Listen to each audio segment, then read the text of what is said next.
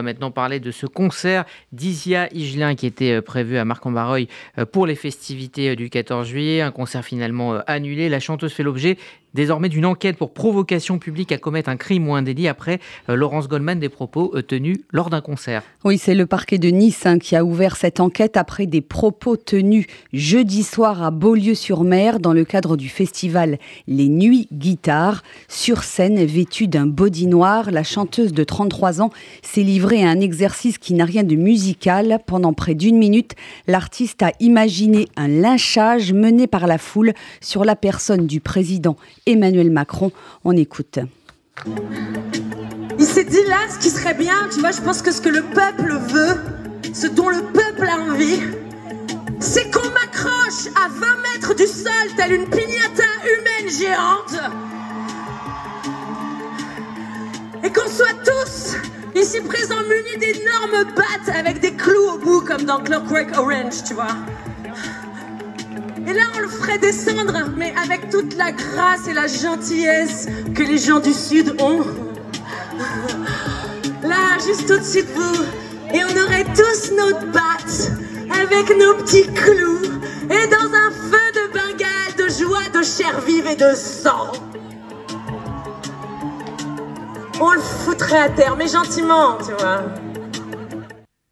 C'est une vidéo hein, qui circule depuis vendredi sur les réseaux sociaux. On aurait tous notre batte avec nos petits clous et dans un feu de bengale, de joie, de chair vive et de, chair vive et de sang, on le foutrait à terre. Hein. Voilà quelques-uns des propos d'Isia Higelin tenus donc à propos d'Emmanuel Macron alors qu'elle dansait sur scène et que la musique continuait.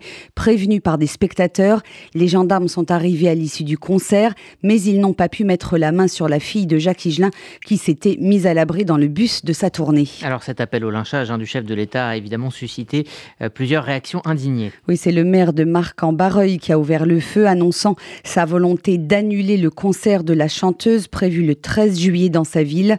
Sa venue serait en contradiction avec les valeurs de rassemblement qui prévalent lors de notre fête nationale, a déclaré Bernard Gérard. Ce maire d'une petite ville des Hauts-de-France faisait partie des élus reçus par Emmanuel Macron à l'Élysée le 4 juillet dernier. Il devrait annoncer officiellement dans la journée l'annulation du concert d'Isia Higelin, soutenu en cela par la députée macroniste de sa circonscription, Violette Spielbout. Cette dernière s'est personnellement indignée sur Twitter, parlant d'un appel au meurtre. Quant au maire de Beaulieu-sur-Mer, Roger Roux, il a déclaré au quotidien Nice Matin Je n'arrive pas à y croire, on se croirait à un meeting de la France insoumise. Aujourd'hui, on a envie de tout, sauf d'entendre quelqu'un menacer, insulter, salir qui que ce soit. En ce moment, on a besoin d'aller dans les festivals pour se détendre avec des artistes qui nous plaisent. Merci euh, Laurence Goldman et nous sommes justement en ligne avec Violette Spielbout, députée euh, Renaissance euh, du Nord. Bonjour. Bonjour. Merci d'être avec nous ce midi. Zia Higelin devait être donc la tête d'affiche hein, de ce concert de, la fête, fête nationale du 14 juillet, jeudi soir, dans, la ville de Marc-en-Barreuil. le concert donc est, en passe, est annulé, en tout cas sa, venue est, annulée. Quelle a été tout d'abord votre réaction quand vous avez vu ou entendu ces propos? Une réaction extrêmement choquée, une réaction euh, normale finalement qu'ont beaucoup de citoyens euh, quand ils regardent cette vidéo.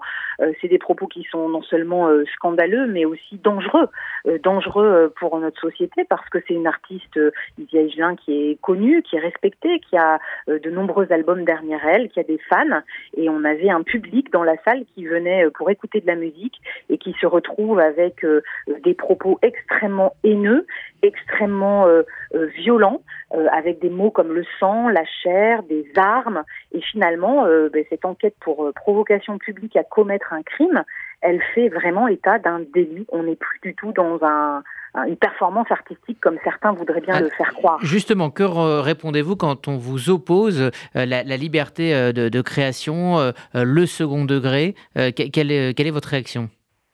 Je crois que là, on fait bien la différence. Euh, elle était entre deux chansons. Euh, on est sur des propos euh, extrêmement précis, adressés à une personne, en l'occurrence le président de la République, et devant un public qu'elle semblait vouloir hystériser avec une sorte de délire.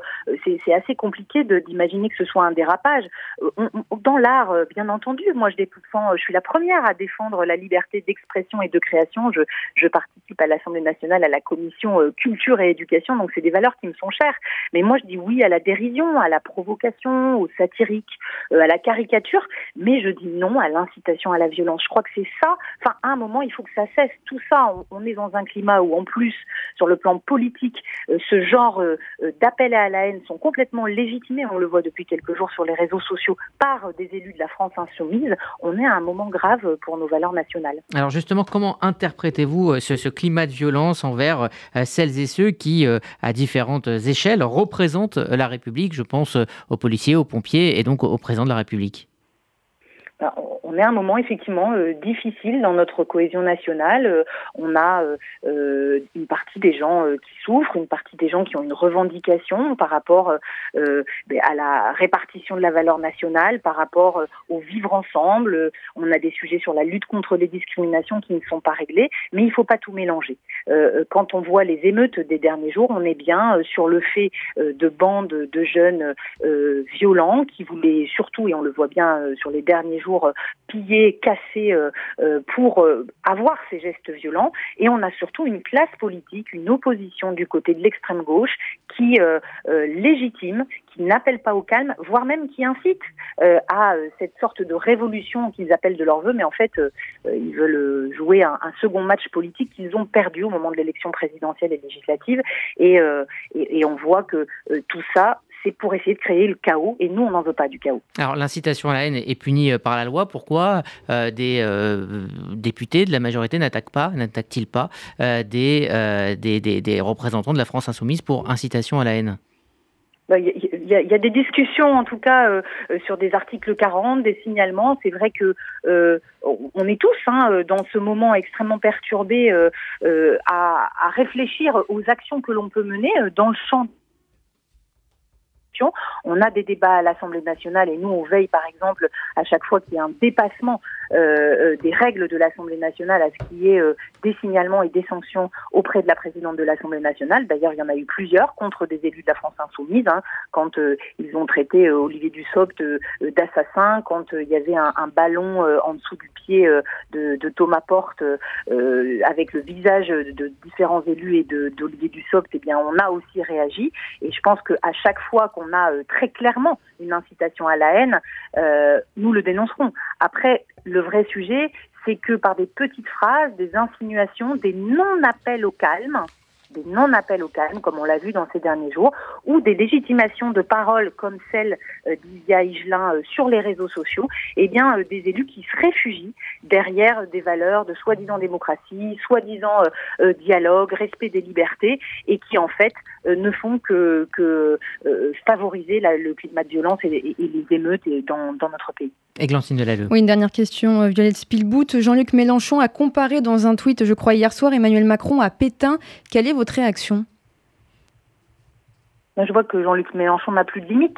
En fait, c'est quelqu'un euh, qui se comporte aujourd'hui comme un gourou. Euh, il lance euh, des phrases, il veut faire le buzz médiatique en insultant tout ce qui représente aujourd'hui euh, les valeurs communes euh, du vivre ensemble, euh, les valeurs qui font nation, les valeurs qu'on va fêter au moment de, la fête nationale du 14 juillet. moi, je pense que c'est quelqu'un qui devient extrêmement dangereux et qui entraîne avec lui des députés qui portent la voix de leurs électeurs, qui sont aujourd'hui représentants au Parlement et qui n'ont plus aucune limite. Euh, je suis assez inquiète de cela et en tout cas à chaque fois qu'il y aura euh, un dépassement des valeurs républicaines, je serai là et avec beaucoup de mes collègues députés pour le dénoncer.